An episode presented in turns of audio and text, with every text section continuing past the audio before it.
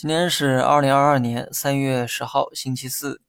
虽然今天的这个反弹力度啊比较大，但我还是建议大家按照止跌去看，因为趋势的逆转总是需要一点时间，而这个时间很难只有一两天。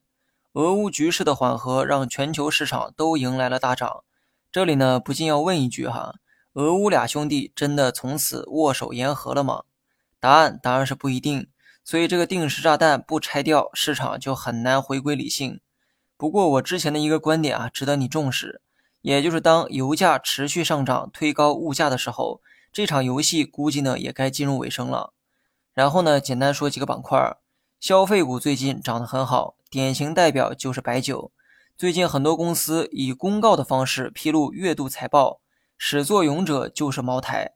随后又有数十家公司也披露了月度的财报。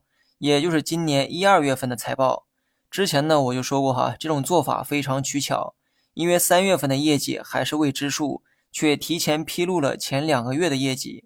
敢这么做，肯定是因为前两个月业绩都不错。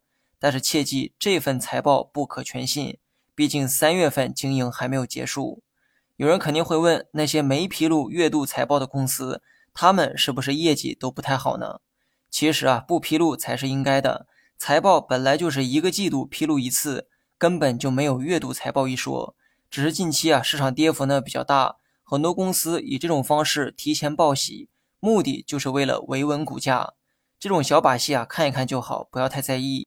因为市场跌幅呢不太理性，加上国内散户投资者比较多，导致人们更容易情绪化的交易，这也让市场各路机构操碎了心。公司提前披露业绩也算是无奈之举。孩子不省心，父母就得多操心。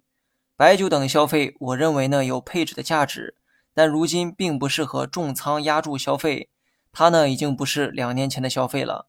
还记得二零二一年以前，我还大力推荐消费股来着，当时呢还戏称白酒、食品、医药为铁三角。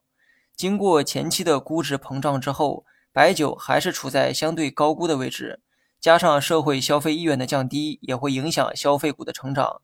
所以呢，不要对白酒等消费有过多的期待。刚才说值得配置，主要是从业绩稳定的角度给的一个建议。大家都知道，消费是一个成熟的行业，这种行业的特点啊，就是业绩发挥稳定，在乱世有一定的避险作用。那么最后呢，说一下大盘，下到三一四七点，上到五日线，波动继续参考这个区间即可。不过呢，话也说回来，无论是下方三一四七点的支撑，还是上方的五日线阻力，大盘呢早晚要选一个方向进行突破。那么问题也来了，大盘最终会击穿五日线的阻力，还是会跌破三一四七点的支撑呢？我在公众号下方发起了投票，大家呢可以投出自己的观点。我个人更愿意给突破五日线一票，不是因为三一四七点离得比较远，而是因为三一四七点的这个反抗情绪啊较为明显。昨天呢，能实现那么大的逆转，可能也是在传达领导们的意思。所以说，即便市场下跌，三一四七点应该会选择捍卫。那么这么一来，剩下的也只有突破五日线，只是不确定多久会选择突破而已。所以呢，保守一点预期，大盘短期可能会在五日线到三一四七点之间来回震荡，而最后会选择突破五日线。